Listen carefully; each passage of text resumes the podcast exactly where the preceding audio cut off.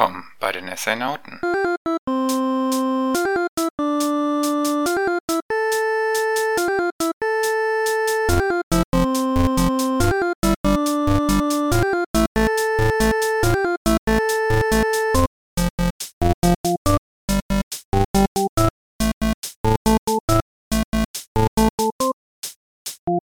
Und da sind wir wieder. Der Essainauten Podcast, mittlerweile schon mit der dritten Folge. Janis, bist du am Start? Ja, ja, ich bin hier, ich bin hier. Bist du am Start, Lukas, mit deinem wunderschönen Stimme, die man jetzt richtig, richtig gut hören kann? Ja, ja. Ich sollte meinen Laptop verschrotten. Das ist die Konsequenz, äh, wenn man in die älteren Folgen sieht, Also, hört, die also man daraus ziehen sollte als Zuhörer. Willkommen zu uh, unserer ersten Folge SNAuen. ja, das stimmt. Das andere waren Folgen 0 und äh, 0. 0,5, Genau. genau. Ja, heute geht es später in unserem Podcast etwas um Open-World-Spiele. Und vor allem um die von dir sehr provokant gestellte Frage: Ohoho, brauchen wir ähm, sie noch Genau. oder können sie weg? Ja, und ich habe ich hab direkt Schmerzen bei dieser Aussage, weil ich mir so denke, hm, so man, man hat sich ja schon dran gewöhnt jetzt irgendwie an, an die Open Worlds und es gibt ja auch genügend gute Beispiele für Open Worlds.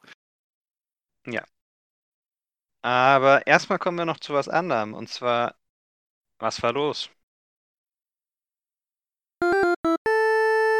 Was gespielt wird. Die Woche? Was war los bei dir, Janis, diese Woche?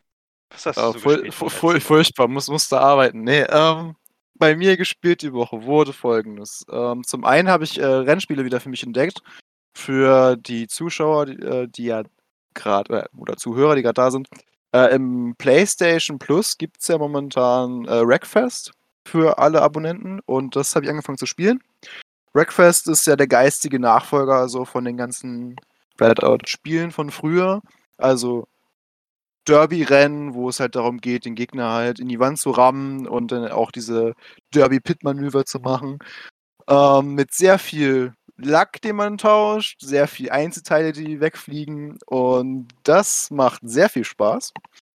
Und gleichzeitig habe ich auch angefangen zu spielen, äh, Project Cast 3, aber am PC. Äh, Okay. was ein ziemlich krasser Gegensatz ist, weil bei Wreckfest geht es ja darum, möglichst ja, rabiat äh, oder, oder möglichst äh, gefährlich zu fahren, deine Gegner halt kaputt zu machen, während ja, wenn du es richtig spielst, Project Cars 3 ja so ein, eine Mischung aus Simulation und Arcade Racer ist und Mhm. damit ja deutlich, äh, ja, richtiges Fahren animiert oder zumindest Fahren lernen. Und die beiden Rennspiele haben es mir sehr angetan. Ähm, Project Cars spiele ich auch mit einem Kumpel zusammen, also das macht sehr viel Spaß. Ja. Ähm, und zu guter Letzt, ich habe es sogar noch geschafft, ein drittes Spiel anzufangen, äh, nämlich, weil es ja bei der, wie heißen die Aktion von Sony gerade nochmal? Äh, Stay, Stay at Home? Oder Play, Play Home, genau. Play Ah, at ja, Home. Play Home. Ähm, Oh, ja. und da war ja jetzt drin Horizon Zero Dawn, was ich mal angefangen hatte, aber jetzt halt keine Disc mehr für habe. Ähm, und jetzt wieder neu angefangen habe und es ist ein sehr wunderbares Spiel. Allerdings, ich bin noch nicht sehr weit. Also ich habe gerade erst das Startgebiet verlassen. Ähm, aber passend zum Thema ein Open-World-Titel, äh, der auch sehr storylastig ist. Ich denke, wir werden noch drüber, darauf eingehen, denn äh, das habe ich tatsächlich schon durchgespielt vor 2019. Ah, ja. Ähm, Ich muss ja sagen, bei Rennspielen, ich raus? finde immer, gerade Rennspiele, die es nicht genannt schaffen, dass ihr Kontrollsystem sich komplett gut anfühlt, also die so ein bisschen Leck haben oder so, finde ich es doch dann, wenn sie dann aber Rennspiele sind, wo es genau darum geht, dass man das Auto zerstört, dass man andere Autos zerstört. Das macht sie dann natürlich doch besser. Äh, Das hat mir auch immer Spaß gemacht. Gerade so in meiner Anfangs-Gaming-Zeit war es so immer das, was mich am meisten äh, geflasht hat, wenn ich irgendwie ein Auto zerstören konnte oder sowas. Aber tatsächlich, äh, Project Cars 3 hat einfach diesen ganzen, diese ganzen Einstellungen, wie du es äh, haben möchtest zum Fahren. Da ist halt für jeden was dabei. Also als Anfänger kannst du es fahren und das Auto wird einfach automatisch auf der Ideallinie gehalten. Also du musst schon aktiv gegenlenken, damit du nicht eine perfekte Strecke fährst. Was schon also zum Lernen vielleicht ganz gut ist, einfach weil du dann weißt, auf der Strecke ist da die Ideallinie. Aber ich habe es jetzt mit den Anfängereinstellungen mal probiert am Anfang, weil ich halt schon eher die älteren Teile im Kopf hatte. Die sind ja sehr simulationslastig und nicht wirklich Arcade Racer. Ähm, ja.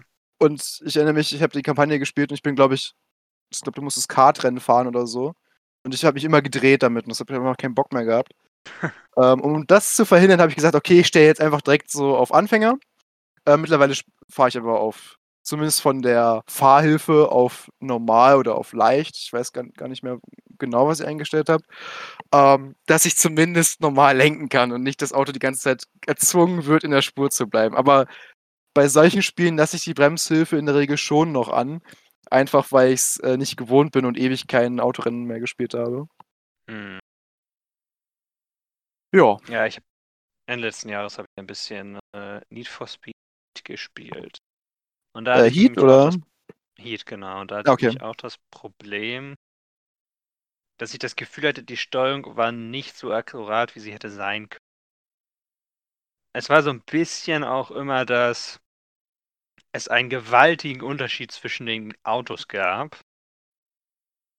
Ähm, aber naja, vielleicht kommen wir später nochmal darauf zurück. Vielleicht machen wir auch mal eine, Open eine. Folge über das Genre, weil die Sache ist, Vielleicht auch also das. einfach mal um ein Thema gerade reinzuwerfen, was mich zum Beispiel äh, so ein bisschen ärgert an Need for Speed. Erstmal, es gibt kein gutes Need for Speed mehr, seit es Most Wanted gab damals. Äh, Mhm. zum anderen, sie haben jetzt Hot Pursuit remastered zum, also es ist ja eigentlich nur wieder ein aufgehübsch, äh, aufgehübschtes Spiel, aber es ist ja schon so gesehen das zweite Remake dann. Oder Remaster. Aber Mhm. es ist ja schon die, die, die insgesamt dritte Iteration von diesem Spiel. Und Most Wanted hatten sie einmal. Sie haben dann das versucht zu rebooten mit den Leuten von, äh, wie heißt denn das nochmal? Diese Paradise-Kacke da? Also, nein, kann man nicht sagen. Die Spiele früher waren gut, aber das passt einfach nicht zu Need for Burnout Speed. Paradise. Genau, Bur deshalb, keine Ahnung. Es ist einfach, es ist einfach nicht so meins. Ich habe auch nicht so viel Neues gespielt. Ich habe weiter Xenoblade Chronicles gespielt. Ich denke, ich werde da am besten mehr zu eingehen. An einem anderen Punkt. Äh, wenn ich es durch habe auch. Ich bin noch wahrscheinlich relativ weit davon entfernt, es durchzuspielen, denn bisher habe ich auch alle möglichen Nebenquests gemacht. Das ist immer gut. Äh, ja, ich meine, die Nebenquests sind, es ist ein Spiel von aus den 2000. Ja, auch wenn es die Definitive Edition ist, auf der neuesten Nintendo-Konsole ist. Ähm, es ist, die Quests sind dann halt zum Beispiel, kriegst du von einem NPC dann einfach vier Quests, in denen es nur darum geht, dass du verschiedene Monster umbringst, so. Und das Hatte liegt schon dann halt gewartet, alles, dass- ja. Hatte das schon halt alles. Wir versuchen es immer wieder. Sorry, dass ich da reinrede, aber äh, ich hätte fast erwartet, wo du gesagt hast, ähm, Nebenquests ähm, aus dem Jahr, war ich jetzt gespannt. Sind sie jetzt besser als die heutigen Nebenquests oder sind sie deutlich schlechter? Ich würde sagen, es gibt durchaus Spiele, die heute noch genau solche Quests haben. Ähm, ich würde aber sagen, es ist halt einfach, es, es sind dann einfach Quests, die, du siehst sie halt alle. Die werden dir alle angezeigt auf der Map immer in deiner Umgebung, egal welche du aktiviert hast oder nicht. Das heißt, du nimmst sie dann einfach mit, weil du läufst an den Monstern sowieso vorbei, wenn du zu deiner nächsten Hauptaufgabe gehst. Die Quests sind nicht wirklich, würde ich sagen, das, was das Spiel wirklich ausmacht. Ähm, die Haupt, also die Nebenquests vor allem. Es sind eher die Figuren, die Dialoge, das Worldbuilding und die Story ganz besonders. Okay. War sonst noch was? Oder? Ich habe noch zwei weitere Spiele gespielt. Ja, dann Schön, dass wir beide auf drei Spiele kommen wieder. Das ist. Äh, ich habe noch Pac-Man 99 gespielt. Ich habe es bis jetzt nicht geschafft zu gewinnen. aber ich war schon ein paar Mal auf Platz 5. Also War da ganz sicher, es ist Pac-Man und nicht Mrs. Pac-Man. Mrs. Da bin ich Miss- doch recht stolz drauf, aber auf Platz 5 schon es geschafft zu haben, weil die Geschwindigkeit ist dann schon sehr Mhm. absurd. Da sind dann natürlich auch meistens die Spieler, die dieses Spiel, Pac-Man allgemein und dieses Spiel dann auch schon seit Anfang an spielen. Machen wir jetzt eigentlich jede Woche äh, eine Figur nach, weil ich überlege gerade, wie ich Pac-Man nachmachen soll. Du könntest natürlich versuchen, dieses Geräusch, was er immer macht, wenn ja, dieses. Genau. blüpp, wenn sich dann wieder alles zurücksetzt. Da Wenn du die Frucht Musik im gegessen. Ja. So, Ja, Es Pac-Man. macht, es macht Spaß. Es ist halt einfach wie die meisten Puzzlespiele oder wie Spiele aus dieser Zeit. Äh, man fängt einfach an, man spielt einfach ein bisschen. Es ist nicht wirklich auch. Es ist einfach was, was man nebenbei spielen kann oder ab und zu mal so. Das dritte Spiel, was ich gespielt habe, ist tatsächlich ein sehr neuer Release. Wir sind mal fast aktuell. New Hm. Pokémon Snap. Oha, das interessiert ich mich auch, weil angefangen. ich habe es schon auf der Arbeit gesehen. Ja. Ähm, ich bin noch nicht so besonders weit. Ich habe irgendwie letzte Woche, bevor wir den Podcast aufgezeichnet haben, hatte ich das Spiel installiert und mich mehr oder weniger durch die Anfangsdialoge geklickt, ohne dann äh, schon angefangen zu haben. Und dann habe ich so zwei, dreimal ein bisschen gespielt. Es ist halt, äh, es ist wirklich nur etwas für Pokémon-Fans, würde ich sagen. Mhm. weil es geht wirklich nur darum, die Pokémon zu fotografieren. Und Es ist kostet nicht 60 irgendwie- Euro. Es ist nicht wirklich sehr, äh, geht nicht wirklich sehr in die Tiefe, weil, ähm, also was die Fotos betrifft. Das Ziel ist es halt, dass das Pokémon möglichst groß und möglichst in der Mitte des Bildes ist. Danach werden deine Fotos hauptsächlich bewertet. Und so ein bisschen ist es so, ähm, dass der Fortschritt, man, es nicht immer ganz klar ist, was du tun sollst. Zum einen musst du halt Pokémon in einer bestimmten Pose aufnehmen äh, und sie dazu bringen, diese zu haben. Es gibt immer so kleine Hinweise in Form von Requests und ähnlichem. Aber es kann manchmal so ein bisschen, ich kann mir schon vorstellen, dass manche Leute so ein bisschen sich fragen, was soll ich als nächstes tun? Und meistens läuft die, Fra die Antwort auf die Frage dann darauf hinaus, dass man denselben Kurs, den man zuletzt gespielt hat, nochmal spielt, bis man Ja. ein höheres Level erreicht und neue Pokémon erscheinen oder dann was Neues freischaltet. Aber es gibt verschiedene Kurse, weil ich hatte zuerst gedacht, das ist einfach nur ein Kurs und dann hast du aber halt alle Pokémon und es gibt dann so Secrets, wie du die äh, hervorlocken kannst und so. Nee, es gibt verschiedene Kurse und die kannst du dann, je nachdem, wie viele Punkte du mit deinen Fotos sammeln, aufleveln. Dadurch verändern die sich. Es gibt Nacht und Tag auf den Kursen. Und bis jetzt habe ich freigeschaltet fünf Stück. Mhm. Von? Drei davon habe ich schon gespielt. Ich weiß nicht, Okay. wie viele es gibt. Okay. Ich vermute mal, es gibt noch mehr. Also ich habe auch drüber nachgedacht, weil es tatsächlich ja eigentlich ganz cool ist und es von der Grafik mega aussieht. Ähm, aber ich konnte es mir nicht, äh, so diese 60 Euro mir nicht jetzt aus den, Lip, aus den, aus den Rippen leiern, dass ich dann sagen könnte, okay, ich kaufe es mir zu Release. Also weil ich finde es dafür, dass es jetzt letztendlich in Anführungszeichen nur Pokémon fotografieren ist, ist es mir deutlich zu teuer zu dem Release-Preis. Ja. Also ich glaube, von der Länge her und von dem Umfang ist es eigentlich aber in Ordnung für den Preis. Mhm. ich jetzt persönlich. Äh, aber ich kann das durchaus verstehen. Ich Ja, du denke bist nicht, ja auch mehr in der Sparte drin. ja, ich bin mehr in der Sparte. drin.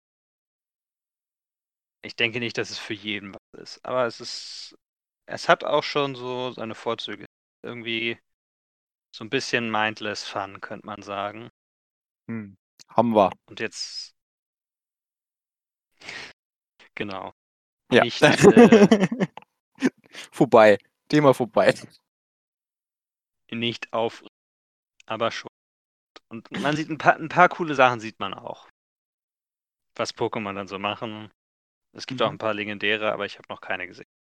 Äh, Ja, aber ja, kommen wir von etwas, das ganz klar überhaupt nicht Open World ist und so weit von Open World weg wie nur geht, nämlich ein On-Rail-Fotospiel, Pokémon-Universum.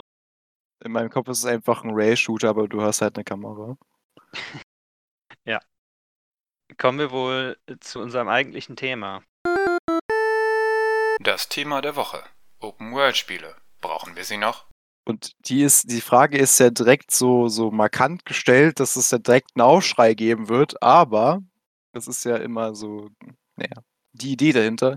Äh, tatsächlich ist es ja gar nicht so, so, so schlimm eigentlich, wie es manch, manche darstellen.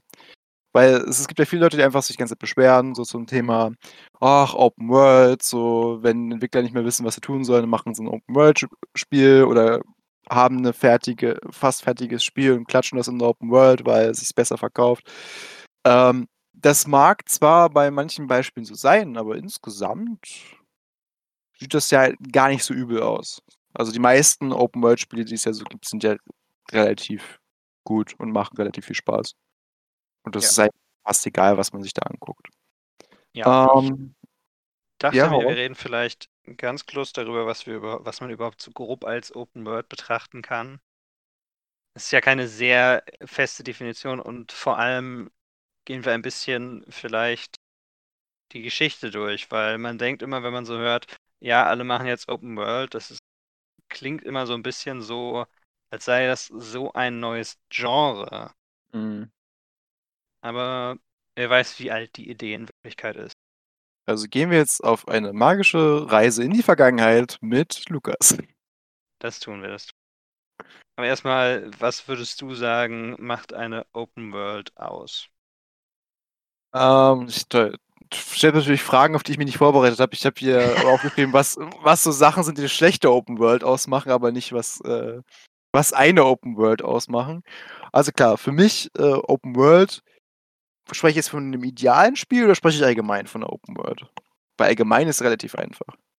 Erstmal ganz allgemein. Okay, allgemein ist ja einfach nur, dass du in dem Spiel hingehen kannst, wo du willst. Wobei das natürlich in den meisten Spielen so ist, dass es ja durch die Story begrenzt wird, dass es halt auch eine gewisse Progression geben muss. Ähm, du halt eben nicht alles von Anfang an machen kann. Klar, es gibt sehr gute Ausnahmen, wie zum Beispiel Skyrim, wo du ja einfach durch das äh, Skalieren überall hingehen kannst und spielen kannst, was du willst. Ähm, genau, aber vor allem Open World für mich ist ja dieser Grundgedanke, du bist in einer Welt und du kannst sie erkunden und machen, was du willst. Wichtig dabei ist allerdings, ähm, die Open World muss bevölkert sein, also darf halt nicht leer stehen, es muss irgendeine Art von Leben geben und es muss halt irgendeine Aktivität für dich dort geben. Also, dass du nicht einfach nur jetzt spazieren gehst durch den Schwarzwald, sondern dass du tatsächlich auch irgendwie einen Sinn und Zweck erfüllst, auch wenn du nur eben am Erkunden bist.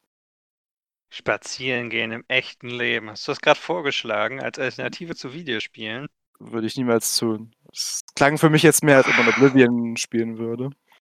Ja, also, also, ich weiß nicht. Ob man über sowas reden sollte, über das echte Leben.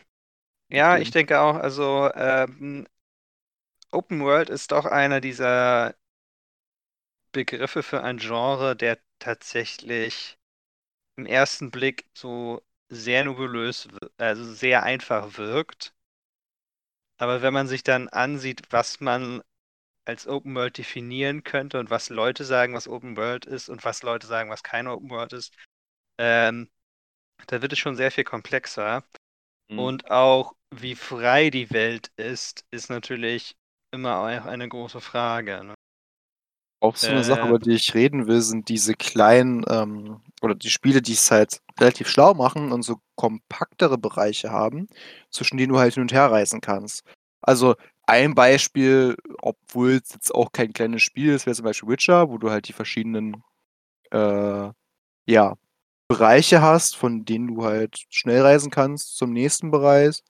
Bereich, aber ähm, das wäre halt trotzdem noch eine große Welt, aber zum Beispiel so Spiele wie Control, wo du ja auch einfach nur ein riesengroßes Haus hast innen drin, also naja, Haus ist zu zu wenig gesagt, aber ein riesengroßes Areal hast, was aber halt äh, innen drin ist, äh, wo du aber auch zwischen den einzelnen äh, Stockwerken reisen kannst, wäre für mich auch trotzdem immer noch eine Open World, weil du theoretisch ja immer noch überall hingehen kannst.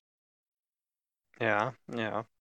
Ähm, ja, es ist ein Begriff, der natürlich sehr definitionsabhängig ist. Ähm, vielleicht reden wir kurz über die ersten Open-World-Spiele. Die allerersten Open-World-Spiele waren tatsächlich textbasiert. Mhm. Also muss man sagen, die, Wel die Idee der Open World ist also so ziemlich gleich mit Videospielen mit entstanden. Und zwar im Internet findet man da Colossal Cave Adventure als das allererste. Ähm, was natürlich auch so ein bisschen damals äh, natürlich trotzdem eine technische Leistung, aber äh, wenn du das natürlich alles nicht rendern musst, sondern nur Text hat, der dir beschreibt, wo du bist, macht es dann das Ja. natürlich dann sehr viel leichter, das zu erreichen.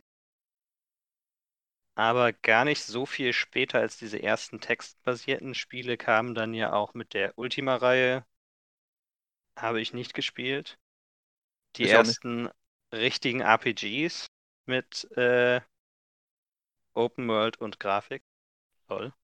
Äh, und was immer als eines der ersten, sagen wir mal so, erfolgreichsten Spiele äh, des Open Worlds bezeichnet wird, der Open World bezeichnet wird, ist natürlich das erste Zelda, The Legend of Zelda.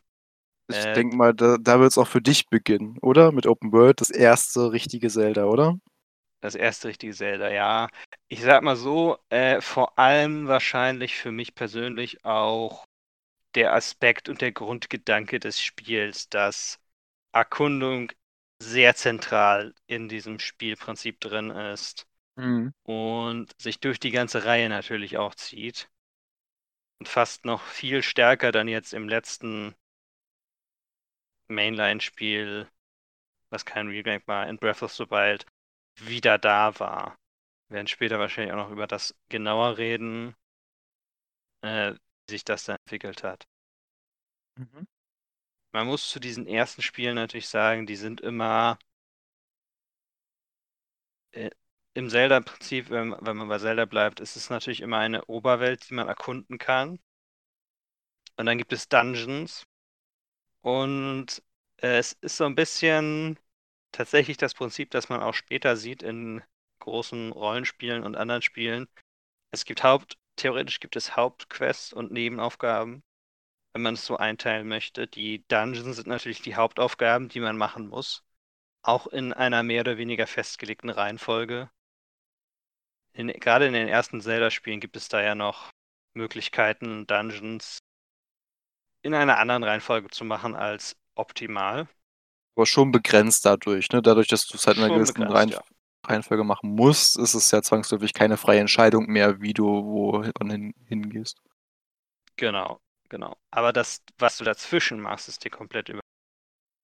Und da gibt es dann Hm. natürlich die ganzen Sammelaufgaben, die Zelda immer schon hatte mit Herzen, die du sammeln kannst und manchmal auch Items, Rupees, ähnliches. Um Ja, in aktuellen sogar Fähigkeiten, ne? Im aktuellen, äh, Also ich muss gerade an das DS-Zelda denken, wo du diesen Rundumschlag lernen konntest. ja, zum Mit Beispiel dem- auch Mit der Makrone oder was das war. Genau, Fähigkeiten auch teilweise oder Sammelquests. Ähm, ja, die Open World spielte da bei Zelda ja auch immer dann auch manchmal eine Rolle, wenn es darum geht, den Eingang zum nächsten Dungeon zu öffnen. Mhm. Ja, Ja, und danach, okay.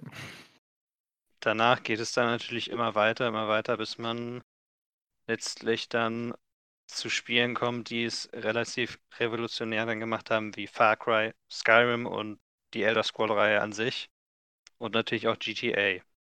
Ja, Da greifen wir ein bisschen weiter. Ähm, Ich wollte nur mal Die- schon mal so ein bisschen ja, weil ich wollte Genau, ich wollte nur kurz, kurz erzählen, ähm, was, weil es nämlich in der Zeit da, dazwischen liegt irgendwo.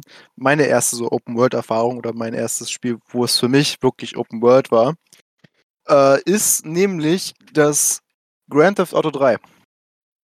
Okay, ja. Genau, weil das ist zwar jetzt an sich von der Idee einer Open World jetzt nicht so interessant, weil es tatsächlich einfach nur ein Storyspiel ist, was man, seien wir mal ehrlich, auch ohne die Open World machen könnte. Aber äh, trotzdem eine der ersten Spiele, wo du eine 3D Open World, eine 3D Stadt hattest, in der ich rumbewegen konntest, was an sich, als es halt neu war, schon sehr beeindruckend war. Ja, ja.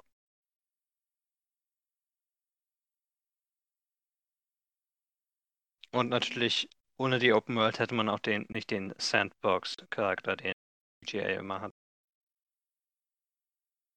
Mhm, das stimmt. Gut, das ein bisschen die Geschichte dazu. Das ist ein bisschen die Geschichte. Genau, jetzt die Frage. Ähm, reden wir mal ein bisschen über die folgenden Probleme oder das, was oft bemängelt wird in Open-World-Spielen. Ähm, was gerade aktuell ist, so mit Stichwort vielleicht BioWare oder Ubisoft. Also vor allem, das, der erste Punkt trifft BioWare ziemlich hart, ist, dass mit jedem Spiel die Welt größer wird, aber die Welt tatsächlich auch leerer wird. Also ein ganz großes Beispiel dafür ist ja zum Beispiel Mass Effect Andromeda, das ja, Ja. einfach äh, sogar damit geworben hat, glaube ich, dass es dann ein Planet so groß ist wie Mass Effect 1 oder 2 oder irgendwie sowas. Aber das Problem einfach war, dass die Planeten, also beim ersten machst du vielleicht noch alle Nebenaktivitäten, weil sie halt da sind, ähm, aber die einfach copy-pasted wurden auf jeden weiteren Planeten. Weshalb das Ganze dann Ja. relativ hohl wirkte. Und seien wir mal ehrlich, Okay. Andromeda hatte genug Probleme. Aber das hat dem Spiel nicht geholfen. Das kann ich mir gut vorstellen.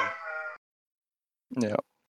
Ansonsten, ähm, also klar, riesengroße Maps, kein Inhalt, das ist ein Punkt. Ähm, das andere, und da ist gerade sowas wie die Batman-Spiele sehr schuldig, äh, Collectibles, die mehr oder weniger Beschäftigungstherapie sind.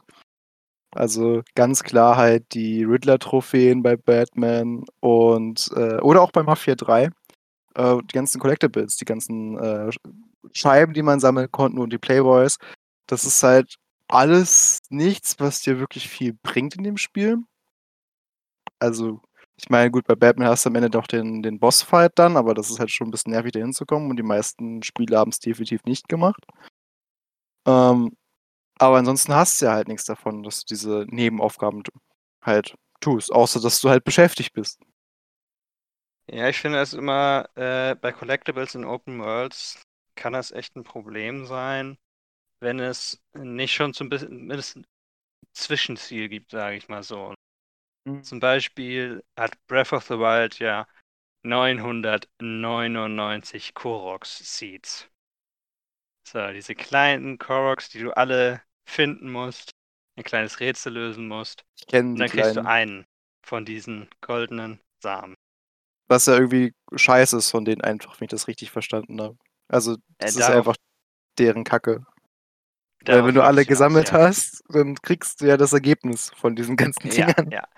Und ich sag mal so, die alle zu sammeln, hat überhaupt keinen Sinn. Und du Nein. sagtest ja gerade schon, du kriegst halt einfach nur diesen Haufen als Belohnung, der auch keinen wirklichen Sinn hat, nicht von Mhm. Bedeutung ist und nichts. Ja. Aber wenn du nur ein paar sammelst, hast du natürlich den riesigen Effekt, dass du mehr Waffen transportieren kannst und Genau. ähnliches. Ich, glaube einfach, dass es so ein bisschen, also wenn man da ein bisschen weiterdenkt, ich glaube, es ist bestimmt von, von Nintendo so ein bisschen Kritik an dem System an sich. Weil sonst würden sie dich, glaube ich, nicht mit einem Haufen Scheiße am Ende dafür belohnen, dass du das machst. Nein, das denke ich. Genau. Ja. Ähm, nächster Punkt, den ich auf meiner Liste habe, wäre ein schwaches Reisesystem, weil ich habe oft das Ding mit Open World Spielen, dass die dann noch gut sind, weil sie zum Beispiel ähm, Spaß machen zu bereisen. Also zum Beispiel Oh in ja. Batman Arkham Knight hast du halt das Batmobil und kannst damit schnell durch die Stadt fahren. Das ist ein, ein sehr cooles System, weil du äh, teilweise, je nachdem wo du bist, aber teilweise schneller bist als eben mit dem Grappling Hook. Ähm, Hm. in Zelda hast du ja zum Beispiel den Gleiter und äh, die Pferde, beziehungsweise mit dem Gleiter, Gleiterpferde, genau. Ja, du kannst auch die, Fähigkeit, glaube ich, bekommen, den Gleiter hochsteigen zu lassen, meine ich. Ja, Rivali Genau. Scale. Wie auch immer es jetzt Genau. auf Deutsch heißt. Ähm, das macht's halt auch deutlich besser, weil das Spiel ist halt nun mal riesig und da jetzt nur zu Fuß rum rumlaufen zu müssen, ist halt nicht so geil. Nee, das ist oft ein Problem.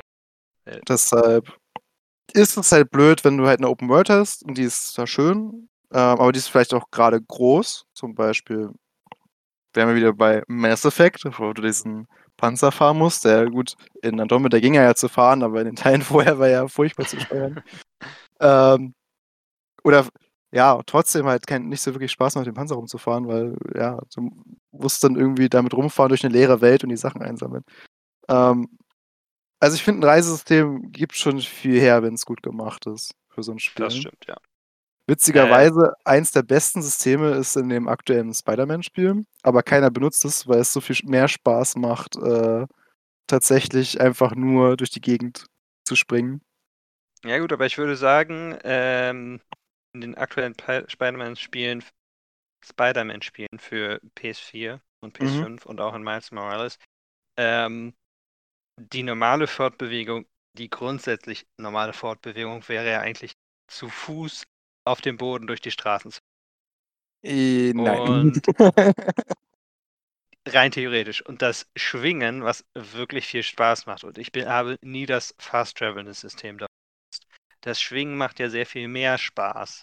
ja, Das genau. ist ja eigentlich das Pferd, Gleiter oder Batmobil dieses Spiels, das Schwingen. Ja, aber es hat ja zum Beispiel auch ein sehr gutes Schnellreisesystem, aber das wird halt nicht benutzt. Darauf wollte ich halt hinaus. Nee, ja genau. Äh, ich habe das zweimal benutzt, als ich im ganzen Spiel, weil einfach Schwingen hat mir Spaß gemacht.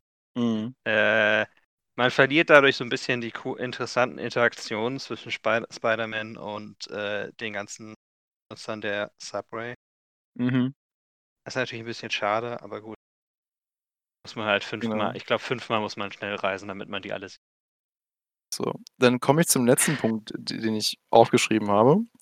Und zwar, wir haben eine Open World und was ich ist, wir haben jetzt keine nervigen Collectibles und wir haben vielleicht ein gutes Reisesystem.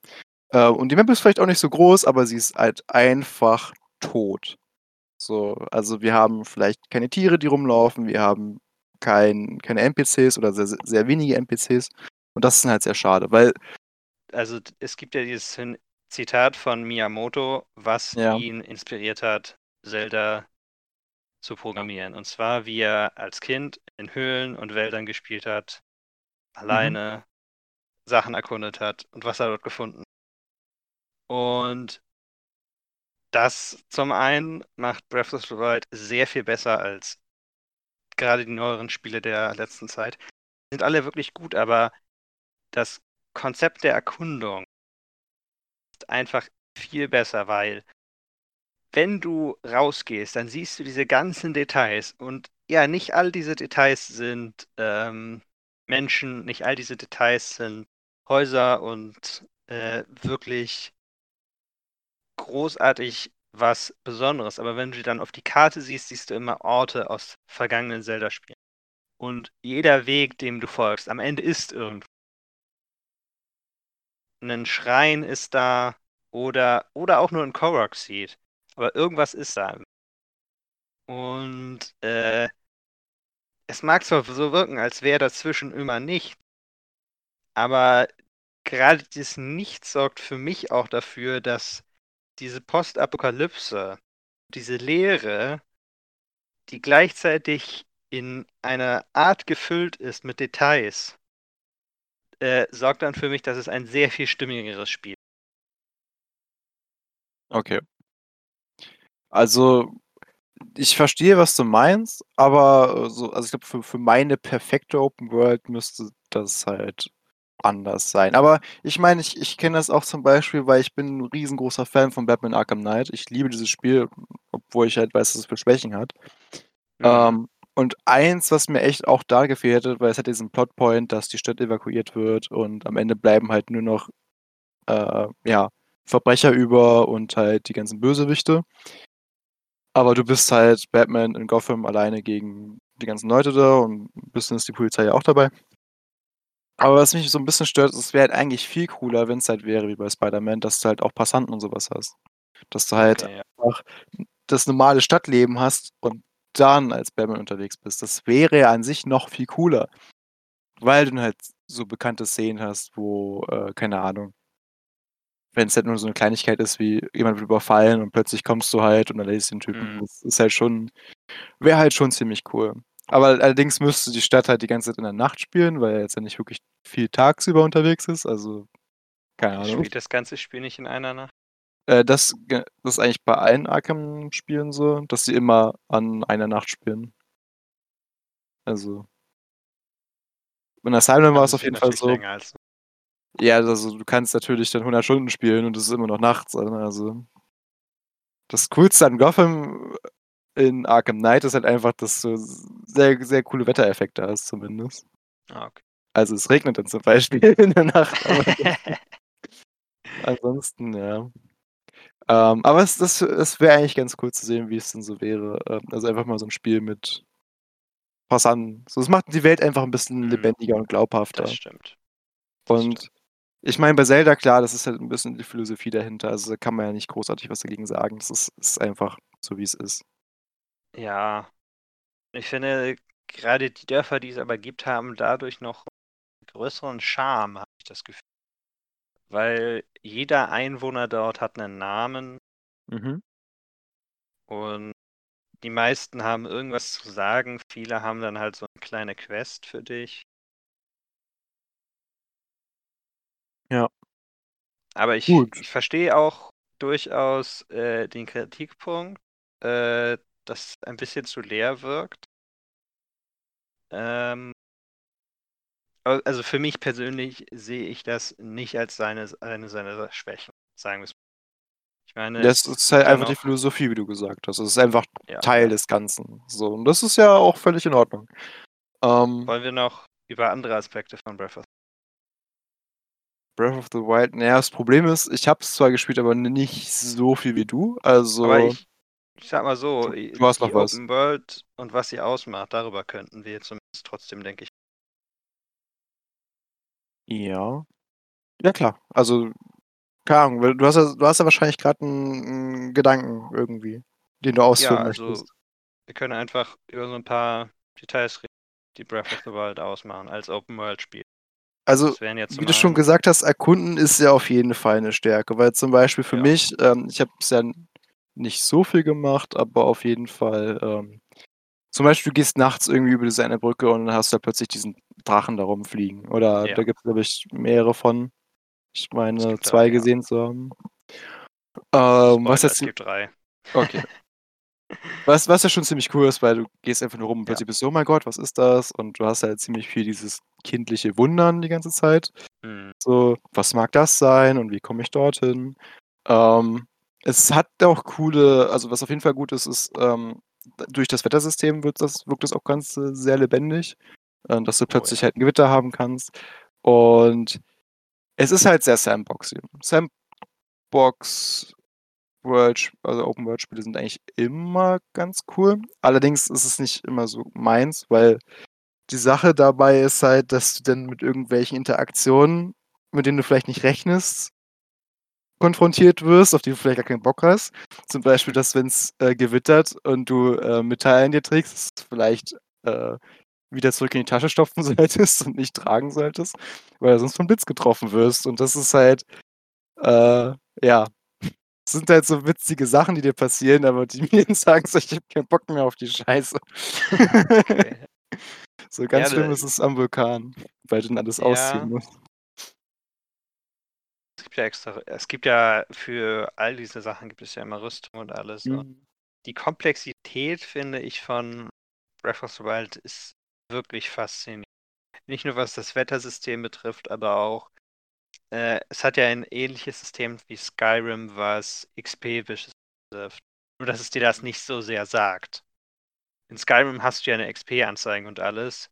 Breath Ja. of the Wild ist das nicht so, sondern es ist eine Hidden Stat, die du dann einfach, äh, je nachdem, wie viele Gegner du besiegst und wie du mit den Bossen um, äh, wird dann halt die Welt um dich herum schwerer. Aber sobald du das große Plateau verlässt, ist es, was die Offenheit betrifft, eigentlich grenzt. Du kannst wirklich hingehen, wo du willst. Sehr offen ist es auf jeden Fall, weil du kannst ja auch so, also die Story-Sachen, die du da im Spiel hast, die kannst du ja auch angehen, wie du magst. Du musst Ja. jetzt keinem, keinem festen Pfad folgen. Ähm, und es ist halt einfach, wie, wie du ja vorhin schon gesagt hast, einfach, wo dich die Nase hinführt, da findest du in der Regel irgendwas, was du machen kannst und was, was praktisch ist für dich. Also eigentlich jeder, Ja. jeder, jeder Weg, den man geht, der ist auf jeden Fall sinnvoll und äh, hat irgendwas zu offenbaren. Und wenn es halt ist, dass du das. Ja.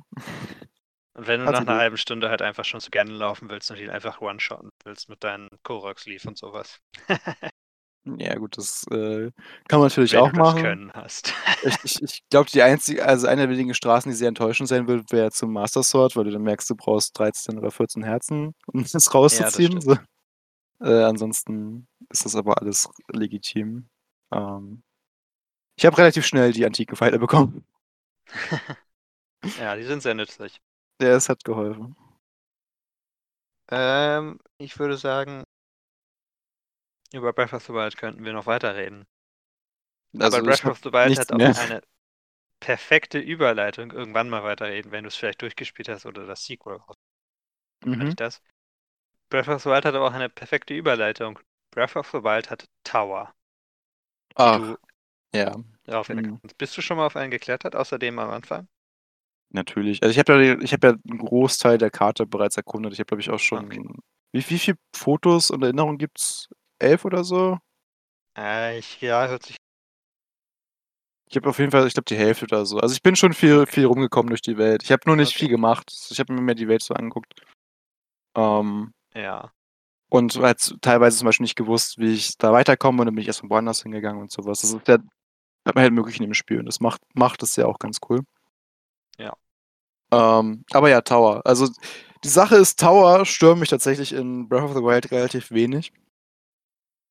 Ich Einfach aus glaube. dem Grund, weil diese Kletterpassagen auch teilweise relativ knifflig sein können. Und du Das zum stimmt. Beispiel die Roboter hast, die gleichzeitig auf dich feuern, während du da hochkletterst, wenn du die nicht erledigt hast. Ähm, ein ganzes Lager Monster drum. genau. Das ist halt nicht immer dasselbe. So, es ist halt relativ interessant. Und da, dafür ist das System okay und die verbinden damit ein Schnellreisesystem. Also, es passt eigentlich. Äh, aber ja, wir können jetzt ein bisschen über Ubisoft sprechen. Ich denke mal, alle haben sich jetzt schon gedacht, dass es in die Richtung gehen wird. Wenn wir Ich über Tower mir, das war sprechen. eine perfekte Überleitung, ja. Es ist eine perfekte Überleitung, in der Tat. Ähm, weil Ubisoft hat ja auch Probleme. Man mag es ja kaum glauben. Ubisoft hat aber auch Tower Ähm, ja, in jedem aber- ihrer Open-World-Spiele. so, wir überlegen, wann war das erste Spiel, wo sie Tower eingebracht haben? Das war bestimmt ein Far Cry. Creed waren sie drin und Far Cry 3 waren sie drin. Ich weiß nicht, ob sie Okay. in Far Cry 2 waren. Ich glaube nicht. Gut, äh, weil das war auch die Frage, die ich mir gestellt habe, weil dann ist es gleich mit Assassin's Creed 2 muss es dann angefangen haben. Weil ich glaube, im ersten Teil war es noch keine Sache. Beim ersten Teil musstest du ja nur theoretisch äh, die Stadt ein bisschen erkunden. Ich glaube, einen Aussichtspunkt oder so und das war's. Aber das war jetzt nicht so. Also Aussichtspunkt im Sinne von, ich kletter auf einem hohen Punkt in der Stadt, um zu wissen, wo alles in der Stadt ist. Und das war's. So, also es macht ja Ja. relativ Sinn in dem Setting. Das ist vielleicht so ein Proto-Tower, wenn man so möchte. Ähm, Ja, aber mit zwei ging das, glaube ich, dann richtig los, dass du die machen musstest. Meine ich. also ich glaube, es gab ein paar, die waren nicht optional. Aber du musstest, äh, du musstest immer gleiche Türme hochklettern, sagen wir es mal. Ja. Also im ersten hat es, glaube ich, angefangen, weil du dann erst gesehen hast, wo welche, also musstest du, glaube ich, immer ein Gespräch belauschen und Und so äh, ein Ziel aus, also um das Ziel ausfindig zu machen. Und da hast du die Punkte gesehen, wo du hin musstest, glaube ich. Und dann in zwei war das noch schlimmer. Ja, Ähm, und das ist ja bis heute so. Also es ist ja auch noch bei den so. aktuellen Assassin's Creed Spielen so. Also- so. Es ist auch noch in Far Cry so. Ja. Ähm, ja, reden wir zuerst über Assassin's Creed, das habe ich mehr gespielt, da kann ich mehr zu sagen. Okay. Ähm, die Sache bei Assassin's Creed ist halt einfach, die Welt ist immer relativ lebendig tatsächlich. Also klar, Assassin's Creed 1 ist ja relativ alt, aber die da Spiele danach waren ja alle relativ lebendig. Und äh, ist ja sogar so, dass Ubisoft bei den aktuellen Titeln ja diesen Museumsmodus oder was es ist hat, dass man ja sich die Welt angucken kann und so ein bisschen einfach Geschichte lernt dabei. Ja. Das zeigt ja eigentlich nur, wie gut die das geschafft haben, die Welt zu präsentieren. Wo sie halt große Probleme haben, meiner Meinung nach, ist einfach zum einen, sich nicht neu erfinden zu können, was diese Synchronisationsgeschichte angeht, weil es ja immer dasselbe ist seit was weiß ich wie vielen Jahren.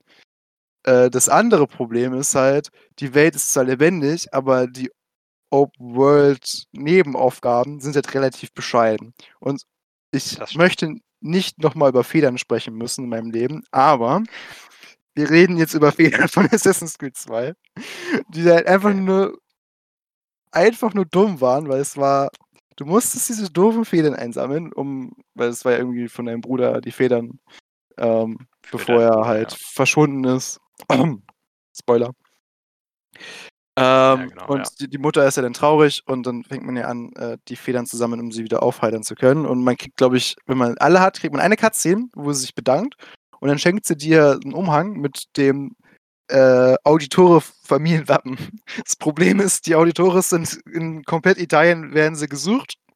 Und wenn du als also in einem Spiel, wo du schleichen musst oder, naja, dich verstecken musst und Leute äh, zu erstechen, mit einem Umhang rumläufst, wo dein Familienwappen drauf ist, was jeder kennt und jeder dich verfolgen möchte, was mag wohl passieren, wenn du durch die Stadt läufst? Alle Wachen werden instant auf Rot und greifen dich an.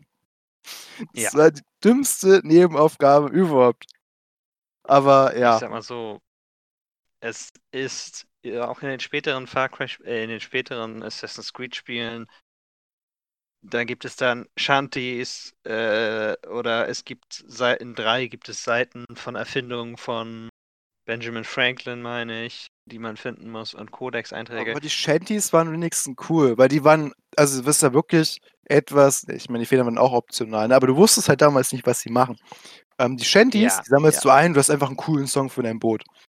Ja, aber sie sind Das- auch extrem nervig, wenn du fragst. Ja, gut, die sind sehr nervig. Aber ähm, die Sache ist, bei den Shanties an sich musst du nur den, die Route wissen, wie die fliegen, weil die fliegen immer gleich. Das heißt, äh, du kannst sie relativ, also wenn du weißt oder das schon ein paar Mal gemacht hast, dann kannst du sie relativ easy wieder einfangen.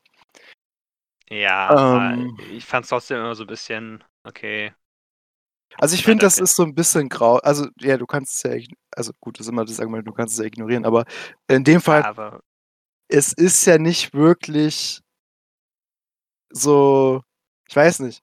Es ist ja nicht wirklich wie so, eine- so, so eine Lootbox oder sowas, wo du nicht weißt, was du bekommst dafür, sondern du weißt ja nein. ganz genau, was es, was es ist und was es heißt, dass du das Ding verfolgst. Und ich also fand halt, das noch okay. also die Sache ist halt, äh, das mit dem Ignorieren.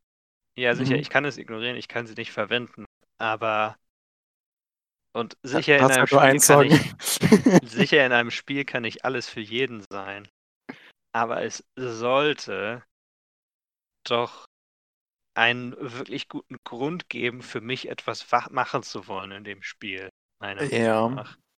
Der wirklich gut implementiert ist, um mir zu sagen, hier ist was, musst du nicht machen. Ist aber lustig, wenn du es machst, wenn du dir die Zeit nimmst. Ja, aber ich fand, in, in zwei war es noch halbwegs in Ordnung, weil du konntest dein Aussehen nicht so schon ändern. Also du musstest, wenn du dein Aussehen ändern wolltest, musstest du die Aufgabe machen. Wobei es auch so ein bisschen dumm ist, weil das Spiel ist dann ja eh vorbei, mehr oder weniger. Also es bringt dir auch Das nichts, dass du stimmt. jetzt anders aussiehst. Ähm, Bei Ja, den gut. aktuellen Spielen hast du aber eh, also die haben ja irgendwie es in jedem Spiel mittlerweile eingebaut, dass du als alter Ihr oder Edward, Edward Kenway oder als was weiß ich für einen Charakter rumlaufen kannst und einfach Ja, das als Skin trägst. So, also, war, also du kannst cool aussehen. Also warum solltest du jetzt dir noch die Mühe machen, um diese Rüstung zu holen? Ist klar, Completionist und so, aber es ist halt auch eine, also in der Regel sind es ja einfach nur Aufgaben, die relativ nervig sind. Was ich cool fand, war in Brotherhood die Rüstung von Brutus, weil das waren so ähm, extra Level, die du machen musstest im Untergrund mit so Gegnern, Hm, wenn ich es das richtig im. Kopf habe. Und die waren ziemlich cool. Das war eine gute Umsetzung. Aber äh, jetzt einfach nur irgendwelche Sachen einsammeln oder so, dafür, dass du sie bekommst, ist halt so, ja, mache ich halt. Also, keine Ahnung. Das ist halt, ist halt nicht so cool. Ähm, also es, Ja. Sag du jetzt. Ja, Ich habe den Faden verloren gerade. Haben wir, nächstes Thema. Wir haben keinen Faden. Wir haben heute keinen haben keinen Faden. Ähm, Ähm, ja. neueres Assassin's Creed. Ja gut, das, also ne, Hast weißt du du was? eins davon gespielt? Ich habe Origins Odyssey gespielt. Oder Origin? Ich habe Origins Origins ein bisschen gespielt. Ist das erste neue gewesen, ja. Ähm, Ja, also ich finde die Ein- Settings von allen Assassin's Creed Spielen eigentlich immer recht sehr gut. ach stimmt, ich weiß Aber nicht mehr, was ich- sagen wollte. Sehr gut, ich habe mich erinnert. Aber du Gut. kannst deinen Gedanken gern zu Ende fassen. denn- Äh, Ähm, vergiss es nicht. Also, ich muss aber sagen, Origins fand ich in der Open World und die Größe davon fand ich einfach schrecklich, wie es gemacht war. Weil es gab dann auf der Map diese ganzen Bereiche, die Mhm. so aufgeteilt waren nach Leveln. Es wurde dir angezeigt, in welchen Bereich du am besten nicht gehst. Weil egal wie gut du warst, ja, die Gegner haben dich einfach umgebracht. genau, das ist ein bisschen böse gewesen. Und an sich finde ich es okay zu sagen, ist eine Open World zwar, aber du kannst nicht überall hingehen. Geh bitte erstmal dahin. Mhm. Aber wenn dann einfach da Gebiete einfach direkt neben sind, wo du noch nicht hin kannst und auch du in 10 Stunden Spielzeit noch nicht hin kannst, dann finde ich das immer nicht so wirklich implementiert. Das Beste so daran war gemacht, ja, dass es dass ja es- diese, diese Magi-Jäger da gab oder was das waren, also die dich ja einfach, also es war ja ein starker Gegner, wo es auch sich gelohnt hat, den zu töten, weil du kriegst ja eine Special-Waffe oder so, aber der halt auch wirklich dich dann gejagt hat, wenn er äh, in der Nähe war, sobald er dich gesehen hat.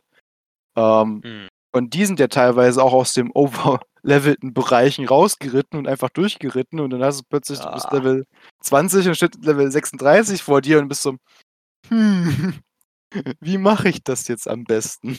Ja, ja, und dann bist du einfach gestorben. Ja. Äh, Ich habe auch Assassin's Creed Origins nie durchgespielt. Also ich habe irgendwie den Ich ersten Bereich fertig gemacht, dann bin ich zum zweiten gereicht nach Alexandria und dann habe ich einfach Mhm. aufgehört.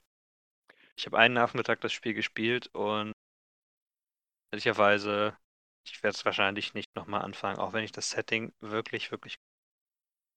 Also ich hab's äh, weitergespielt als du. Ähm, ich habe auch ein paar Bossfights gemacht. Also es, was cool ist an dem Spiel, ist tatsächlich, dass sie sich ein bisschen mehr haben einfallen lassen, was, was die Kämpfe angehen. Also gerade Ja. so Bosskämpfe und sowas.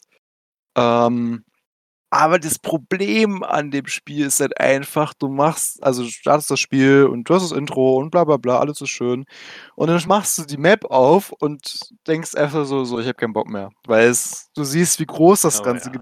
Gebiet insgesamt ist und du ist einfach so, weil du kennst ja mittlerweile Ubisoft und du weißt ja, wie viel Aufgaben da so drin stecken in der Welt. Und du machst es einfach auf und denkst so, ja, nee, ich habe Besseres zu tun. Und dann gehst du, gehst du wieder auf und spielst irgendwas anderes.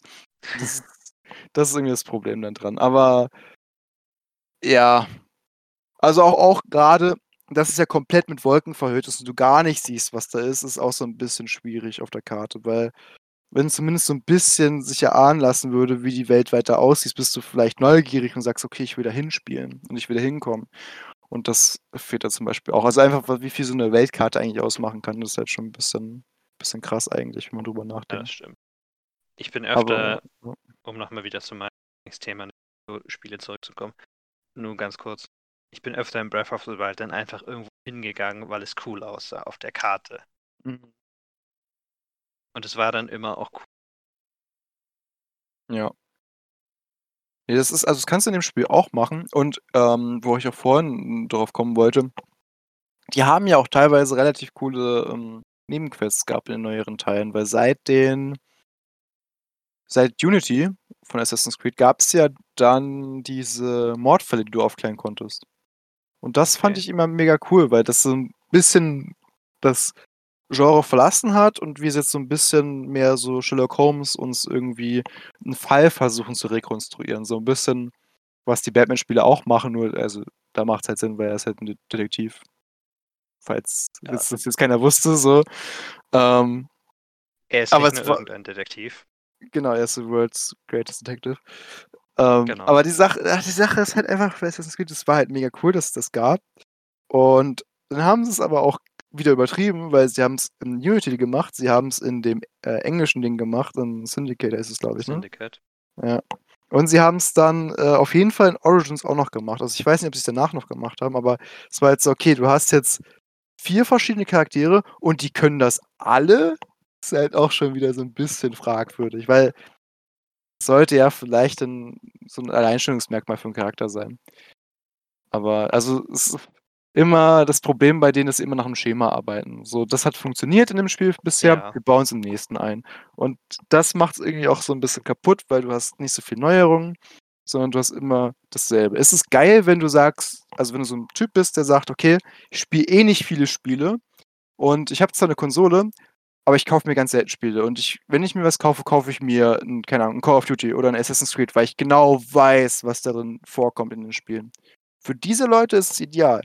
Aber für Leute, die halt also wirklich Open World genießen wollen, ist es nicht unbedingt ideal. Weißt du, was übrigens auch genauso ist? Andere Ubisoft-Spiele sind genauso Ja. wie Assassin's Creed. Wir wollten ja auch noch Ja. über Far Cry reden, wobei ich da nicht so viel sagen kann. Du musst doch gar nicht so viel darüber wissen, weil es ist Mhm. genau wie Assassin's Creed. Ich habe drei halt hat gespielt, Türme. das hat schon gereicht. Drei hast du gespielt. Ja, und das hat er auch, die, wie du schon gesagt hast, die Türme. Es hat Türme, Und es hat Lager von Feinden. Die sind mittlerweile auch in Assassin's Creed drin. ja.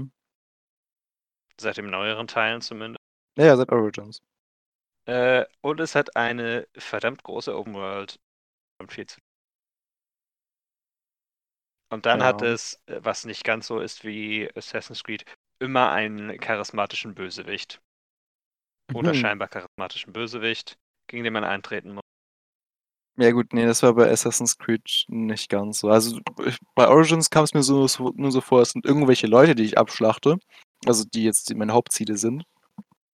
Ist relativ egal, wer das ist. Hauptsache, der ist tot. Ähm, der letzte Bösewicht, der mir so im Kopf geblieben ist bei Assassin's Creed, war tatsächlich ähm, die Borgia-Familie aus und dann war es halt äh, ja, der, stimmt, ja. der, der Sohn aus Brotherhood, weil das tatsächlich so ein bisschen so eine Nemesis-Storyline war. Die war ziemlich cool, cool das gemacht. stimmt, ja. Ähm, Und natürlich davor halt der Papst Borgia und davor halt, äh, ey, keine Spoiler, aber also Spoiler Alert, Al-Mualem, aber das Spiel ist so alt. Ähm, das waren zumindest Charaktere, die halt interessant waren. Äh, Und Ja. jetzt hast du halt, ja, in vier war es, keine Ahnung, hat, da, da hat's äh, diese, diese Tem äh, genau, die Äh. Templer, wo er da reingestolpert ist, die waren es ja, glaube ich, genau. Gott. Vier muss ich sagen. Vier ist kein schlechtes Spiel und es macht auch Spaß mit diesem ganzen Schiffzeug. Aber die Storyline ist eine der konvolutesten. Ja, ähm, die Storyline hatte als Coole eigentlich nur daran war, wenn du halt irgendwelche bekannten, bekannten Piraten getroffen hast, wie zum Beispiel Blackbeard, Ja. das war mega cool. Und so die Assassin-Story war halt so, meh, die lief halt so nebenbei. ja, äh, sie war eigentlich überhaupt nicht im Vordergrund. Die Story von 3 war halt auch so, also ich fand zumindest das Gegenüber als, als dein Vater war halt eigentlich ein guter Bösewicht, aber er war dann nicht der Hauptbösewicht zum Ende. hin. Das war halt so, pff, ja gut, wieder Ja, so einen guten ja. Charakter irgendwie zur Seite geworfen, weil mit dem können wir es nicht durchziehen, weil die müssen irgendwie ein Happy End haben. Äh, also, ja. Das ist also storytechnisch, ja, ist halt so. Haben sie halt mal gemacht, ne? Aber ja, also wirklich Brotherhood ist noch das letzte wirklich gute Assassin's Creed, was ich im Kopf habe. Hast du Revelations gespielt? Ja, Revelations habe ich gespielt, aber ich überlege auch gerade da, ob es da einen Bösewicht gab, der irgendwie. Also Revelations nicht war wirklich, ne? Story her, weiß ich jetzt auch gar Also nichts, was einem wirklich sehr. Es gab einen, aber der war auch so ein bisschen. Also, aber so die Stärke bei dem ist ja eigentlich mehr, dass es ja alle Spiele davor, also noch so ein so 'n Abschluss gibt. Und deshalb liebe ich das Spiel Ja. eigentlich, weil es halt dem Ganzen noch mal so ein schönes Ende gibt und mit epischer Musik und coolen Cutscenes, äh, wirklich gut umgesetzt ist. Und auch die Kletterpartien, um diese Discs zu sammeln, waren auch mega cool. Und es hat auch, trotzdem es eigentlich nur ein eigentlich fast nur ein Spin-off ja ist. Mhm. Ähm, je nach, muss man, kann man sehen, wie man will, ob es ein Spin-off ist, was genau. Aber es hat trotzdem noch genug Innovationen gebracht, obwohl es eigentlich ein etwas kleineres Spiel war. Wobei ich die Hakenklinge ein bisschen merkwürdig fand. Ja, sie war ein bisschen merkwürdig, aber wenn man sich dran gewöhnt hat, war es auch ein bisschen schon lustig. mhm. Ja, keine Und die, Ahnung. Bo Also, die Bomben waren eigentlich ganz interessant alle. Bomben waren cool, aber du konntest das Spiel auch mehr oder weniger durchspielen, ohne, wirklich viel Bomben zu bauen. Also die waren Ja, halt gut, mehr so ein Extra. Du kannst auch jedes ich- Assassin's Creed ohne Fernkampfwaffen. Ja, äh, aber letztendlich, was man dazu aber noch sagen muss, da hat der Ubisoft auch wieder versucht, mit ähm, Minigames und so zu arbeiten, hatten dann ja diesen Tower Defense Modus reingebracht und der war wirklich furchtbar. Ja, das stimmt. Aber sie Den haben immer. konntest du aber auch ignorieren. Ich meine, sowas hatten sie ja äh, öfter dann. In den Mhm. ganzen anderen auch. Ach, da hatten sie übrigens auch schon Basen, die waren nur anders. Die Basen da waren übrigens auch noch besser, finde ich. In diesen Assassin's Creed-Teilen, weil da war es ja dann meistens so, dass man Cap, du konntest da reingehen und alle umbringen einfach, aber es gab meistens einen Captain und der hatte dann eine besondere Eigenschaft, dass er vielleicht weggelandet ist oder ähnliches. Es war noch mehr auf Stealth basiert und weniger auf Open World ähm, und Angriff. Ich hätte mir irgendwie gewünscht, dass man mehr mit dem Orden macht. Also, das war ja das Coole am Brotherhood, dass du ja einfach dann deine Assassinen ausbilden konntest und die dann auch einfach dann einsetzen konntest für irgendwelche Sachen. Das fand ich mega cool.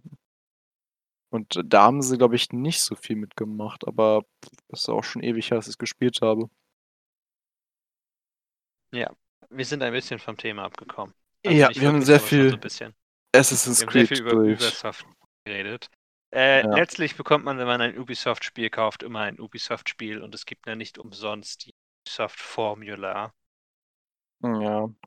Ich glaube, das ist ganz gut klar geworden. Die Spiele sind irgendwie immer gleich. Und in manchen Fällen ist es sogar einfach die gleiche Welt, wie in Far Cry 4 und Far Cry Primal. Es, es wäre mal cool, einfach mal was Neues zu sehen von denen. cool, also kein, keine Formel, also es ach, meinetwegen macht, macht eine Formel, aber macht vielleicht einen Teil der Formel einfach mal wieder was anderes. So, also, also es war ja mega cool, als sie zum Beispiel Origins rausgebracht hatten, weil es was komplett anderes war als davor. Aber, das muss man auch sagen, das haben sich ja größtenteils von äh, Witcher abgeguckt damals, das System. Und um, um ehrlich zu sein, es hat ja nicht mehr viel mit Assassinen zu tun. Ich meine, Origins vielleicht noch. Aber kannst mir, also Odyssey und Dings, es ist halt, ja. Valhalla. Und Valhalla, ja, Valhalla? es ist, Heißt es Valhalla? Ja. ja, es heißt Valhalla. Äh, kannst du eigentlich knicken, was wirklich jetzt die- Assassinen-Story angeht. Ja, vor allem keine in. Valhalla kann man sich auch schon denken, wie ein Wikinger dann dazu kommt, dass er wird und ähnliches wahrscheinlich. Äh, und zu der Klinge. Ich meine, das einzig Gute ist, dass es sie dort wieder gibt und dass sie auch ein, wirklich einen erlaubt, Leute sofort umzubringen. Ja, Aber naja. Ich muss Wie auch sagen, Ja. seit Assassin's Creed 3 vermisse ich es ein bisschen, dass die Türme nicht nur einfach Türme sind, auf die man klettern muss, sondern teilweise auch diese monumentalen Gebäude, bekannten architektonischen Gebäude. ah, ja. Äh, Unity hatte hatte das aber noch. was. Unity hatte das Wie noch. bitte? Unity hatte das noch. Ja gut, Unity hat es dann wieder, ja. Also wir können noch, wir können noch eine Kleinigkeit sagen. Also ich würde zum Beispiel so, so abschließend sagen, dass ähm, ich momentan zumindest mehr Spiele mag, die vielleicht ein kleineres Areal haben, aber mir da mehr Details liefern. Und es mag Okay. vielleicht jetzt kein äh, traditionelles Open World sein, aber ich finde zum Beispiel sowas wie ein Hitman, was dich halt in ein Level setzt, was ja einfach nur ein offenes Areal ist, wo du rumlaufen kannst, wie du möchtest, aber halt unglaublich viele Details hat mit den einzelnen Beziehungen der Charaktere und äh, was die halt für Punkte haben, wo du halt einsteigen kannst als Assassine und die zwar, äh, ausschalten kannst, finde ich unglaublich interessant. Einfach weil es ist klein und komprimiert, aber es ist dadurch umso besser, weil du halt als Entwickler viel mehr draus machen kannst und natürlich auch weniger Platz hast, auf den du dich begrenzen musst. Beziehungsweise nochmal neu formulieren.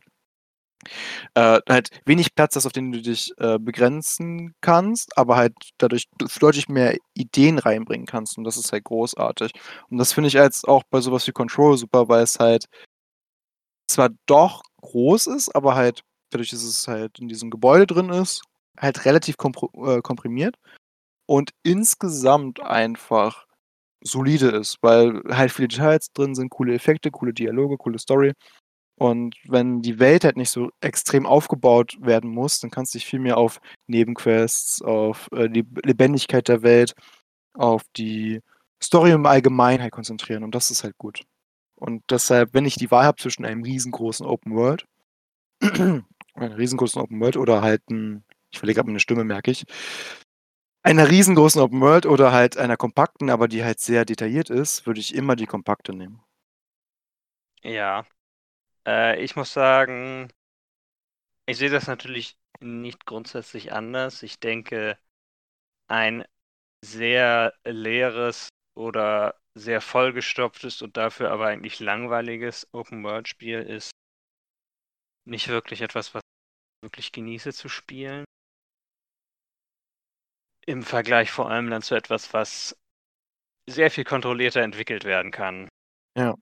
Äh, wenn du natürlich genau siehst, was du machen kannst, genau weißt, was du machen kannst, ist das natürlich ganz anderes. Ich muss aber auch sagen, manchmal genieße ich es auch einfach, ein Spiel zu haben, wo ich die Freiheit habe. Wenn es gut gemacht ist, Open World heißt ja eigentlich noch nicht wirklich viel über das Spiel. Mhm. Das Problem ist, glaube ich, dass manche Entwickler immer das Gefühl haben, sie müssen es so vollstopfen, wie es geht. Ja, Viel Zeit muss da rausgezogen werden, möglich. Und dann ist es dann plötzlich so, dass aber nächstes, im nächsten Jahr darauf schon wieder ein gleiches Spiel von demselben Entwickler rauskommt. Oder im Jahr danach, ist zwei Jahre später. Das ja, gut, halt das, dann... das Problem hatten ja manche Entwickler, dass die dann jedes Mal das Spiel neu rausbringen mussten, jedes Jahr. Und naja, nee, also es ist wirklich besser, wenn es halt detailliert ist. Also es kann auch meinetwegen weniger Content sein, also streicht die Collectibles, streicht Nebenquests, die nichts taugen. Und dafür konzentriere dich halt auf richtige, gute Quests. Also la Witcher, sag ich mal, wo du halt viel, viel zu tun hast, aber ich meine, die Sachen, die du einsammelst, sind in der Regel einfach nur Ausrüstung, also ist einfach nur Teil des Spiels. Und das andere, die Nebenquests, die sind ja wirklich komplett mit guten Dialogen und an sich auch glaube, es gibt kaum eine Quest in Witcher, die schlecht ist. Und dann auch vom selben Entwickler mal den, das Gegenteil zu haben mit Cyberpunk, wo du halt denkst, okay, manche Nebenquests, die hätte man einfach lassen können oder die sind halt sehr uninteressant. Und mhm. dann aber auch gleichzeitig noch so viel Collectibles zu haben, die du einsammeln musst. Zum Beispiel Tarotkarten gibt es in dem Spiel, die du einsammelst. Es ist halt, ja, ist äh, gut, Cyberpunk hat ganz andere Probleme, abgesehen davon, aber äh, es ist halt einfach schade. So. Deshalb lieber weniger dann und dann mit höherer Qualität. Und dann können auch die ganzen Tarotkarten mir gestohlen bleiben. Also das Spiel muss schon irgendwas haben, was es dann noch wert macht. Äh, zum Beispiel, ich habe, nur noch abschließend mein letzter Kommentar. Mhm. Ich habe letztes Jahr Ghost of Tsushima äh, von Sucker Punch was ja.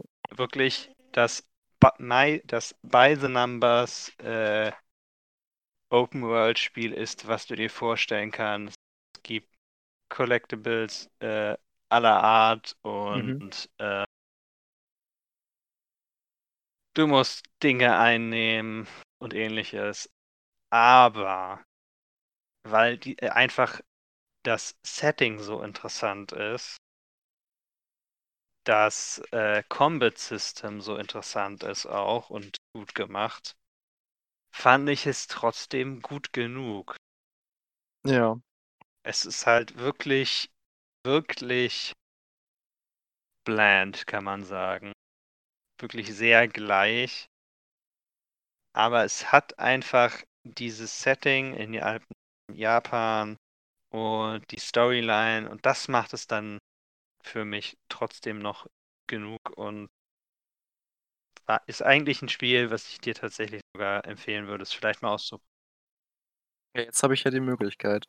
Äh, aber klar, also ich denke, wenn du was Neues hast, was einfach nur gut umgesetzt ist und das ist einfach dir das Spiel verkaufen kann. Also für mich, also ich meine, Batman hat ja auch diese Schwächen mit Arkham Knight gehabt, dass halt eben die Welt nicht so äh, lebendig ist und eben Collectibles das Problem waren. Aber halt einfach die Story mich so umgehauen hat und teilweise auch die Grafik ist es halt trotzdem ein Spiel, was mir sehr am Herzen liegt, auch wenn es ja diese Schwächen hat.